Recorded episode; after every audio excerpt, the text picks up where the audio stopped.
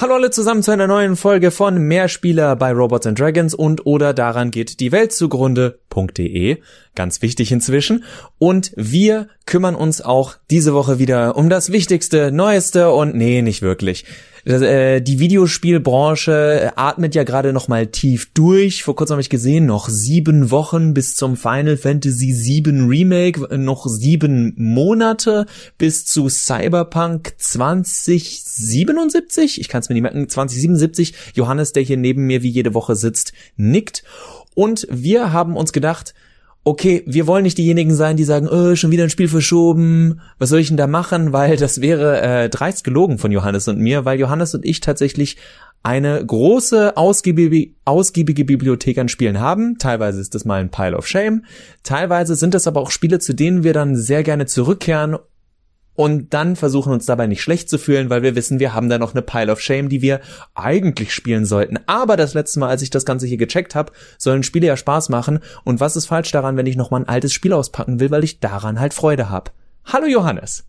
Hallo Max. Ich hatte mal einen Mitbewohner, der äh, meinte, hey, ich finde das mit den Retro-Games, die du spielst, echt cool, aber willst du auch mal was Neues? Äh, brauchst du, brauchst du Stoff? Und da äh, habe ich tatsächlich so ein bisschen drüber nachgedacht damals und dachte so, ja, nee, eigentlich, eigentlich hat er recht, ähm, dass ich nicht nur vielleicht immer mal so Retro-Games spielen sollte, weil zu der Zeit, das ist ja jetzt auch ein paar Jahre her, äh, viel getan habe und äh, habe dann bewusst immer mal wieder äh, quasi Titel angefasst, die neu waren. Ähm, trotzdem haben natürlich viele Retro-Spiele auch einen hohen Wiederspielwert für mich äh, aus verschiedenen Gründen. Dieser Zwischengrund darüber wollen wir heute nicht zu sehr reden, aber natürlich aus Developer-Sicht ist das Interessante zu sagen, wie hole ich aus einem Spiel, das Spieler sehr lange spielen, weiterhin Geld raus. Da gab es unter anderem die Aussage von Todd Howard, die zwischen den Zeilen sagte, wir geben euch unsere tollen Bethesda-Spiele wie Skyrim, die Leute spielen das noch 15 Jahre später und wir haben keinen müden Euro mehr gesehen oder Dollar oder Yen oder was auch immer, nachdem ihr das Spiel das erste Mal gekauft habt. Und ich denke mir, ja, sollen wir jetzt deswegen heulen? Bang for your buck war mal ein ganz großes Ding, gerade so zu Fallout 13 Zeiten. Aber gut. Darüber wollen wir ausführlich, denke ich, nochmal in einer zukünftigen Episode reden. Der zweite Grund des Wiederspielens ist Spaß. Einige erinnern sich vielleicht noch, Johannes hatte auch früher eine kleine Kolumne, die irregulär kam, unregelmäßig. Das war äh, Eskapismus. Also da ging's äh, Spiele in dass die Eskapismus bedeuten können und dergleichen und die Gründe, warum wir Videospiele spielen, die am Ende wirklich sich runterbeuteln auf Spaß. Es war eine kleine, äh, eine kleine Artikelserie, warum, äh, warum der Mensch spielt. Ähm, auch völlig, sage ich mal, eher essayistisch als äh, wissenschaftlich. Aber könnt ihr gerne bei uns nachlesen. Äh, hat auch, äh, war auch ganz interessant, das zu schreiben. Nee, also tatsächlich Spaß. Spiele machen ja aus verschiedenen Gründen Spaß. Ähm, auch Menschen haben aus verschiedenen Gründen Spaß, wenn sie Spiele spielen. Und ähm, als ich diese vielen Retro-Spiele gespielt habe, war entstand dieser Spaß auch ein bisschen aus Nostalgie, was so ein Grund sein kann, ein Spiel mal wieder anzufangen. Es kann aber auch oder äh, da müssen wir auch nicht groß drüber reden, Nostalgie ist Nostalgie. Ähm, es ist eben ein Eintauchen in eine unbeschwertere Welt, in eine unbeschwertere Vergangenheit, die wir durch das Wiedererleben eines, eines Spiels eben empfinden können. Bei mir geht es so mit Chrono Trigger immer, wenn ich was von Chrono Trigger sehe, denke ich mir, ah. Und dann fällt mir ein, dass ich noch was zu tun habe. Zum Beispiel abwaschen, Wäsche, saugen, arbeiten gehen naja. Also, Nostalgie ist der eine Punkt. Der andere Punkt kann aber auch sein, dass es eine Spielmechanik gibt, die einen immer wieder ähm, vor den Bildschirm zerrt. Bei mir persönlich ist das so, beispielsweise in Civilization, aber das ist auch bei vielen, bei vielen anderen Spielern von Civilization so. Der Anfang ist immer das, das Spannendste, weil man, weil das natürlich auch die Zeit ist, in der man am meisten Entscheidungen fällt ja, die, die auch im, im Nachhinein wichtig werden. Am Ende wird, werden viele Civilization-Spiele mehr so ein Wegklicken von Runden und ein, ein Ausführen von Haltebefehlen oder sowas. Ja, ich bin ein sehr langweiliger Civilization-Spieler. Ja, deswegen gibt es sehr, sehr viele angefangene Partien von Civilization, aber sehr, sehr wenige, äh, die zu Ende gespielt werden. Max, was ist für dich so eine Spielmechanik, die dich reizt, ein, ein Spiel wieder einzulegen? Äh, tatsächlich sind's, geht das in zwei Richtungen für mich. Spielmechaniken selber, die ich gerne anfasse, sind gar nicht so häufig, habe ich festgestellt. Es ist viel eher so, dass ich Spielmechaniken mag, die sehr leicht von der Hand gehen, ohne dass sie äh, Button-Mashing sind. Also ich denke auch, ich habe nochmal über das Thema, als wir dann gesagt haben, wir machen das, habe ich nochmal nachgeguckt und große Überraschung, rede ich jetzt nicht groß drüber. Final Fantasies kann ich immer wieder anfassen und Leute können von mir aus sagen, sie mögen die Ästhetik nicht, sie sind keine Freunde von JRPGs und dann ist es nun mal auch nichts für sie. Sie finden die die Stories irgendwie zu verworren und zu, kann ich da nicht was bodenständigeres haben, so wie das Shepard das Universum vor, ist egal. Also die meisten, die meisten Final Fantasy Spiele, nicht alle, sind so angenehm easy to learn, hard to master. Und mit hard to master meine ich tatsächlich, dass ihr durch das Spiel komplett unterlevelt durchkommt, weil ihr verstanden habt, wie das Materia-System, Ability-System je nach Teil funktioniert, wie man sich auf dem Sphero-Grid bewegt. Es gibt in jedem Spiel immer wieder eine andere Mechanik, aber diese ist meistens so gut durchdacht für ein Mainstream-Spiel, dass es eine Freude ist, diese Spiele zu spielen, wenn man das System erstmal, wenn es Klick gemacht hat im Kopf. Und da gibt es nicht viele Spiele, die das äh, bei denen das so gut funktioniert wie bei stringenten Storyspielen. Wenn ich sowas in einem Arcade-Spiel habe, in einem Fighter oder in einem Sportspiel, dann denke ich mir, okay, das ist die End Spiel so, um zu gewinnen. Und wenn du anders spielen willst, bist du selbst schuld. Durch ein Final Fantasy kommst du auch anders durch, aber für mich als jemand, der das Spiel zum dritten oder vierten Mal spielt, macht diese dieses genau wissen, wie man durchkommt und dadurch auch das Gefühl zu haben, diese, dieser Vor, äh, dieses Vorurteil von ein JRPG dauert 80 Stunden und 40 bis 50 Stunden davon sind Grinden, dass ich dann überhaupt nicht habe und bei vielen dieser Spiele auch merke, was da für ein schöner Fluss ist, wenn man es einfach mal durchspielt und die Sidequests Sidequests bleiben lässt und das Grinding Grinding bleiben lässt, weil man versteht, wie das Spiel funktioniert. Auch die Schwierigkeitsstufe, die dadurch plötzlich viel angenehmer ist, als dass man das Gefühl hat, irgendwann ist man völlig overpowered, um dieses Civilization, also oftmals Spiele, die am Anfang Spaß machen, weil dieses an einen gewissen Punkt kommen, das, das eigentliche Spielerziel ist. Und danach geht es um das Verwalten des Status Quo. Also äh, solche Spiele sind es, die eine gewisse, ich nenne es mal übertrieben, oder vielleicht nicht mehr übertrieben, Eleganz mit sich bringen beim Design. Und ansonsten, auch ein Spiel, das ich oft erwähnt habe, muss es etwas sein wie Metal Gear Solid 5. Ja, doch, und das haben wenige Spiele geschafft. Ich denke nämlich an viele Spiele, also Deus Ex, ich mag es sehr, aber ich denke jedes Mal wieder, ich würde sehr wahrscheinlich wieder genau die gleichen Skills nehmen. Ich würde wieder genauso spielen wie vorher. Ich habe wenige Spiele wie Metal Gear Solid 5 getroffen, wo ich dachte, ich kann mir tatsächlich vorstellen, anders zu spielen. Ich, es gibt keine Moral gut böse, sondern es gibt einfach nur, du machst die Mission so, wie du sie willst und alle Arten, alle dir zur Verfügung gestellten Optionen fühlen sich ungefähr gleichwertig an wenn du Deus Ex erwähnst und JRPGs, da bin ich äh, auch bei Rollenspielen und da gebe ich dir recht, es gibt immer dann so dieses Plateau, wenn man ein gewisses Machtlevel erreicht hat, dann muss die Handlung ziehen, weil das Spielsystem eben nicht mehr zieht. Das habe ich auch viel mit mit Rollen, mit westlichen Rollenspielen, äh, wo man am Ende oder bei denen man am Anfang eben relativ schwach startet, sowas wie Gothic beispielsweise macht am Anfang relativ viel Spaß. Ich erinnere auch an eine alte Folge Witcher 2, als Johannes erzählte Witcher 2, die einzigen Male, die er so wirklich gestorben ist, war ganz am Anfang. Ja, weil man dann eben noch keine bestimmte, kein bestimmtes Machtlevel erreicht hat und das Spiel dann wirklich auch herausfordernd ist, mechanisch.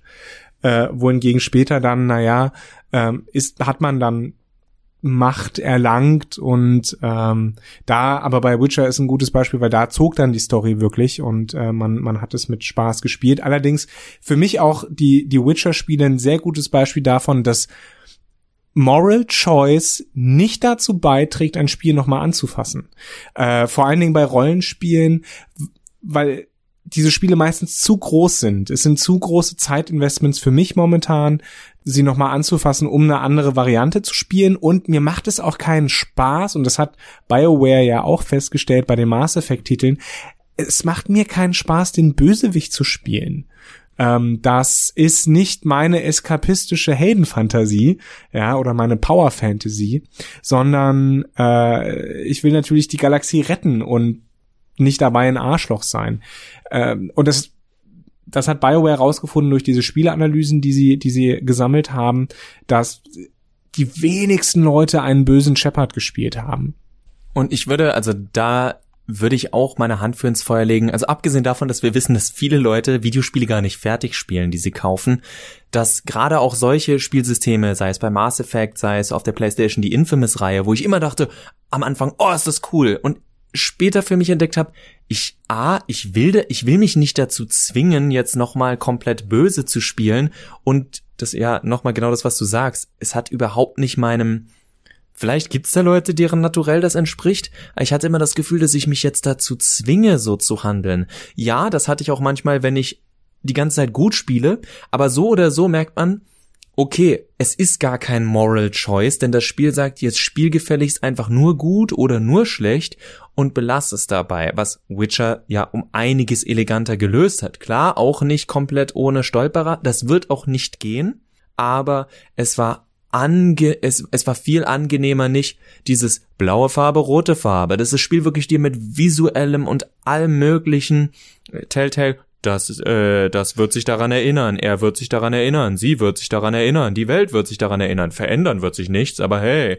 Und es ist also diese, diese Illusion, das war tatsächlich selten ein Widerspiel äh, das hatte selten Wiederspielwert für mich. Wiederspielwert hatte für mich eine Story, in der ich mich einfach immer wieder gern verliere, so wie andere Leute gerne dann samstags äh, einen alten Film einwerfen, den sie immer wieder gerne sehen oder zu Weihnachten oder wann ihr so eure eure äh, festen Dates habt oder irregulären Dates oder wenn man krank ist und sagt, ich bin gerade zu schwach, um sonst was zu machen, aber ich würde die Glotze gern laufen lassen. Ob man ein altes Buch wieder liest, das man sehr mag. Also da funktionieren die storygetriebenen Videospiele für mich. Und dann gibt es eben Videospiele, bei denen ich möglichst schnell eine Art von etwas erreichen bekomme. Für manche sind das Strategiespiele wie Tropico oder Civilization. Für mich waren das schon immer Sportspiele mit Karrieremodi, die ich nie, die kann man ja nicht fertig spielen in dem Sinne meistens, aber die ich dann unglaublich gerne anfange. Also so, mach aus einem kleinen Club einen großen oder äh, zieh ein paar, äh, mach aus ein paar äh, jungen Spielern äh, die Superstars. Und sobald sie auf dem Level sind, genau das, was du vorhin bei Civilization beschrieben hast, ist es dann so, verliert man die Lust, wenn man sagt, okay, entweder mache ich das Ganze jetzt nochmal von vorne, ich ziehe wieder neue junge Spieler groß oder ich äh, gehe zu einem wieder kleinen Club und mach den wieder groß, aber dann ist es ja wieder Rinse und Repeat. Also das muss mich packen, dann spiele ich das auch wieder äh, immer über ein paar Monate immer mal wieder äh, ein, zwei Stündchen in der Woche und habe damit eine Riesenfreude, aber es ist nichts, wo ich dann so sage, ich muss das jetzt jeden Tag und ich muss irgendwo hinkommen. Das ist das Schöne bei Endlosspielen, deren Mechanik oder deren Eskapismus mich anspricht. Also bei mir als Fußballfan ist das dann sowas wie Fußball, gerade wenn es so schlecht läuft bei meinem Club wie in der Wirklichkeit. Oder äh, eben, also früher waren es auch oft Aufbauspiele wie SimCity oder Rollercoaster Tycoon, die ich unglaublich gerne und unglaublich oft gespielt habe. Immer dann bis zu einem gewissen Punkt. Und es war eigentlich immer der Punkt von dem, wo jetzt hat man das erreicht, wo in der Wirklichkeit jeder hinkommen will. Ey, du hast einen Vergnügungspark, mit dem du Geld machst und nicht langweilig, keine Probleme mehr. Weiter geht's. Was ich noch festgestellt habe, ist, ähm, und da kannst du mich gerne äh, schräg von der Seite angucken, aber ich stehe dazu, dass ich. Äh, so wie wir sitzen, muss ich das sowieso die ganze Zeit machen. Ich spiele tatsächlich ganz gern die Far Cry Spiele, ähm, weil sie eine sehr angenehme Mischung aus abwechslungsreicher Action und ähm, so ein bisschen Story bieten und freier Erkundung. Also das ist wirklich tatsächlich ein Spiel, was ich, was ich, oder eine Spielereihe, die ich gerne mal für ein paar Stunden installiere, spiele, äh, ein bisschen Blödsinn veranstalte, Leute umniete und dann irgendwann sage, nö, ist gut jetzt. Und wir alle wissen, und deswegen gucke ich Johannes natürlich nicht schräg von der Seite an, hätte er eine Nintendo Switch, würde er diese Zeit einfach in The Legend of Zelda, Doppelpunkt, Breath of the Wild investieren. Äh, ich glaube, es ist genau dieses, also wenn man dieses eine Spiel für sich gefunden hat, bei mir ist das bisher Metal Gear Solid 5, vielleicht wäre es auch Breath of the Wild, bei dir sind es Far Cry oder Breath of the Wild.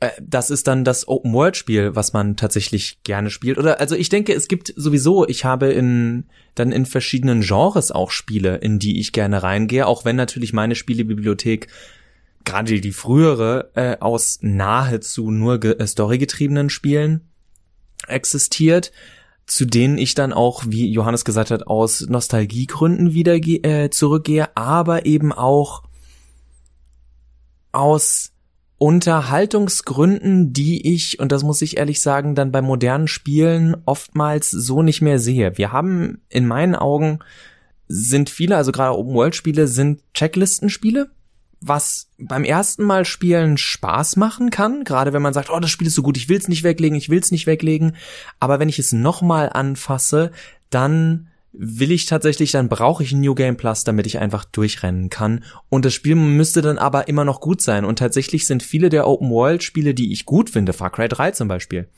Um Gottes Willen, ich will diese Story nicht nochmal spielen.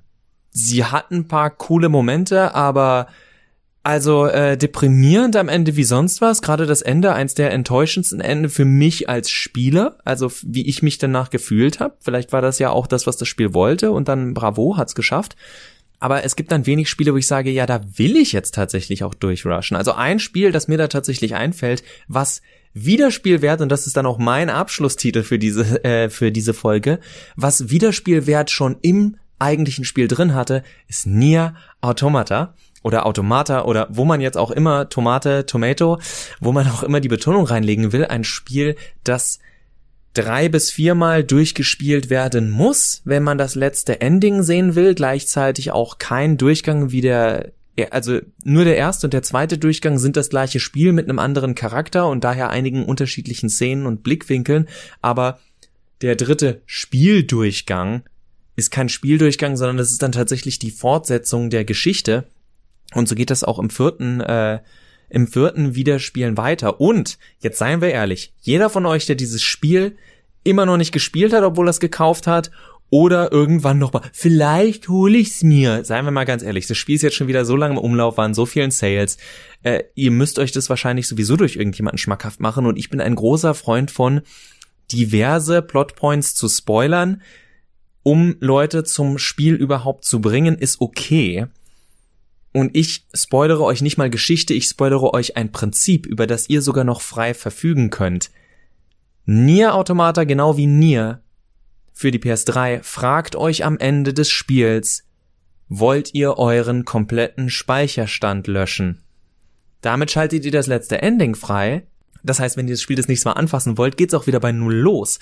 Und äh, da gibt's einen wunderbaren Grund für, den ich jetzt euch extra nicht vorwegnehme. Aber das finde ich total interessant, wie ein Spiel, das genau damit umgeht, von diesem Loslassen auch von einem alten Speicherstand, den man hat. Und ich kenne das selber, weil wir reden über Wiederspielwert. Ich fange ein Spiel viel lieber an, als dass ich nochmal irgendwo ins Spiel reinspringe springe oder jemandem beweisen muss, guck mal, ich habe hier diesen Speicherstand mit 150 Stunden, ganz abgesehen davon, dass man sich ja als Nerd normalerweise dafür schämt, wenn jemand rausfindet, dass man so viel Zeit da reingesteckt hat. Das, das finde ich so schön, wenn ein Spiel aktiv dich dazu, wenn ich das nochmal erleben will, selber, ohne ein Let's Play zu gucken, sondern selber erleben will als Spieler, dann muss ich sogar von vorne neu anfangen und ich muss bis zum Ende mich durcharbeiten oder es soll ja eben keine Arbeit sein, aber muss und will so lange mit diesen Charakteren zusammen sein, um das nochmal zu erleben und zu sehen, packt es mich wieder genauso. Und das habe ich mit einigen Spielen. Das wird bei mir immer Final Fantasy 9 sein. Ich war überrascht, dass das bei mir Final Fantasy 15 trotz all seiner Schwächen ist. Und solange ich solche Spiele finde, und die finde ich immer wieder, brauche ich kein bin ich weiterhin, vielleicht bin ich zu alt äh, für Games as a Service, vielleicht bin ich zu, äh, gucke ich zu sehr aufs Geld für Games as a Service, aber ich denke mir immer wieder, da es, es gibt weiterhin so viele tolle Spiele, die ich lieber dann einfach nochmal und nochmal und nochmal erlebe, anstatt zu sagen, ich brauche da ein Sequel, ich brauche da dies oder das. Und um Gottes Willen, ich liebe Sequels, wenn sie gut gemacht sind, aber mir geht's darum, es gibt nichts Schöneres, als etwas zu haben, das man kennt, zu dem man immer wieder gern zurückkehrt. Poetischer kann ich es nicht ausdrücken. Ihr dürft das auch noch auf was anderes als Spiele beziehen, was ich gerade gesagt habe. Das bringt mich so ein bisschen zum Nachdenken, weil so ein Wiederspielwert natürlich auch aus Nostalgie kommt, aber wenn du sagst, es ist schön, etwas zu haben, zu dem man zurückkehren kann, ist ja auch so ein bisschen ein Familienaspekt. Also ohne jetzt tiefenpsychologisch da, äh, zu arbeiten. Äh, mir geht es ja ähnlich. Also ähm, dass das Vertraute vor allen Dingen heutzutage, in denen sehr viel ungewiss ist, sehr viel Unsicherheit herrscht, ist das Vertraute und deswegen ist Nostalgie heutzutage, glaube ich, auch so ein wichtiger und, und kommerziell erfolgreicher Faktor in vielen Sachen, dass dieses Vertrautsein also für viele Leute so wichtig ist ähm, und, und so ein großer Faktor ist. Wir gehen jetzt nochmal ganz kurz, ist mir egal, ich muss die Episode schneiden und ich schneide vorne einfach was raus, wo wir bla bla bla Analysen, Videospiele gesprochen haben, weil ich glaube, dass wir hier nochmal wirklich an einem richtig, richtig schönen Punkt sind. Und wenn es hier reinpasst, bin ich immer happy darüber, es zu erwähnen.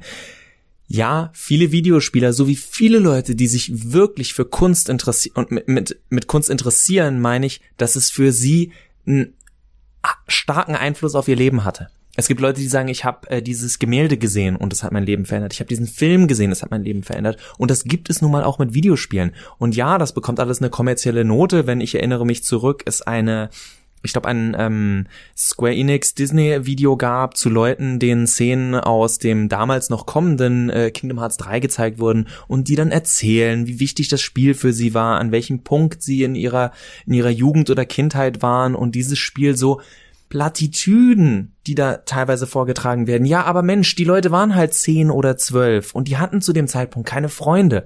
Oder es ist jemand gestorben in ihrem Umfeld und sie wussten nicht, wie sie damit klarkommen sollten. Und plötzlich war da dieser dumm dreinblickende Junge, der sich mit all deinen Kindheitshelden aus den Disney-Filmen befreundet hat und komme was wolle, egal wie schlimm es kam, immer ein Lächeln auf den Lippen hatte und gesagt hat, ich mach das für meine Freunde, was soll's. Und klar gibt's da noch Spiele, die tiefer gehen und dergleichen, aber auch Videospiele haben Leute wirklich, wirklich berührt. Äh, YouTuber, die ich gucke, von denen ich Videos gucke, die sagen, es gibt Spiele, die sie einmal im Jahr spielen, weil dieses Spiel für sie zu einem gewissen Zeitpunkt in ihrem Leben so wichtig war. Und natürlich kann man sich jetzt über diese Leute lustig machen, aber dann wäre ich, pardon, ein ziemliches Arschloch, finde ich. Denn jeder freut sich über was anderes. Und ich finde, immer wenn ich sowas sehe und wenn ein Spiel mich wirklich dazu zurückbringt, ich, Johannes hat es ganz am Anfang gesagt mit der Nostalgie, wenn mich dieses Spiel wie Chrono Trigger auch zurück an einen Zeitpunkt versetzt oder mich auch daran erinnern kann, was ich seitdem geschafft habe und erreicht habe. Nostalgie muss nicht immer heißen, früher war alles besser, sondern kann mich auch daran erinnern, wo ich tatsächlich hingekommen bin seitdem. So, wow, ging's mir damals dreckig und das Spiel hat mich richtig glücklich gemacht und heute macht mich glücklich, dass das Spiel mich damals aufgeheitert hat und wer ich heute bin und wer ich heute vielleicht auch deswegen bin. Und das finde ich so, so schön, was Wiederspielwert angeht. Wenn ich ein Spiel anwerfe, weil ich weiß, das, was ich da sehe, definiert auch irgendwie mich, beziehungsweise möchte ich, dass es andere andere auf ihrem Weg begleitet. Das ist ja im Endeffekt, warum wir, das ist die letzte Folge Mehrspiel, habe ich das Gefühl. Das ist der Grund, warum wir diesen Podcast machen, weil wir ja wirklich Lust haben, Leuten irgendwie ein klein bisschen Lust auf Videospiele zu machen. Ja, und damit habe ich, hoffe ich, habt ihr viel Spaß gehabt heute. Tatsächlich kann ich da relativ wenig noch hinzufügen. Deswegen ähm, würde ich hier dann mal die Abmoderation beginnen. Also vielen Dank fürs Zuhören, vielen Dank äh, Max, dass du so viel geredet hast. äh, das ist keine Kritik. Danke fürs an euch, liebe Zuhörerinnen und Zuhörer, für eben das Zuhören und wir hören uns dann möglichst bald nochmal. Die Musik ist von Glory of Joanne. Johannes und Anne machen einen ganz wunderbaren Arbeit-Podcast, der in unregelmäßigen Abständen rauskommt, dann aber dafür auch immer saftig lang ist. Der lässt sich auch super über mehrere Hörsessions, wenn ihr so ungeduldig seid wie ich, aufteilen. Dann läuft immer noch der Captain Picard, Star Trek äh, Picard. Star Trek Picard, ja. Star Trek Doppelpunkt Picard Podcast bei Robots and Dragons, der, wenn ihr euch für Star Trek oder Science Fiction allgemein interessiert, eine recht nette Adresse ist, wie ich gehört habe. Johannes darf das nicht sagen, weil das klänge ja wie Eigenwerbung. Und äh, damit wünschen wir euch noch einen wunderbaren guten Morgen, guten Mittag, guten Abend, gute Nacht. Das war Mehrspieler und wir hören uns hoffentlich nächste Woche wieder, weil das richtige Leben manchmal sehr viel Zeit und Arbeit braucht.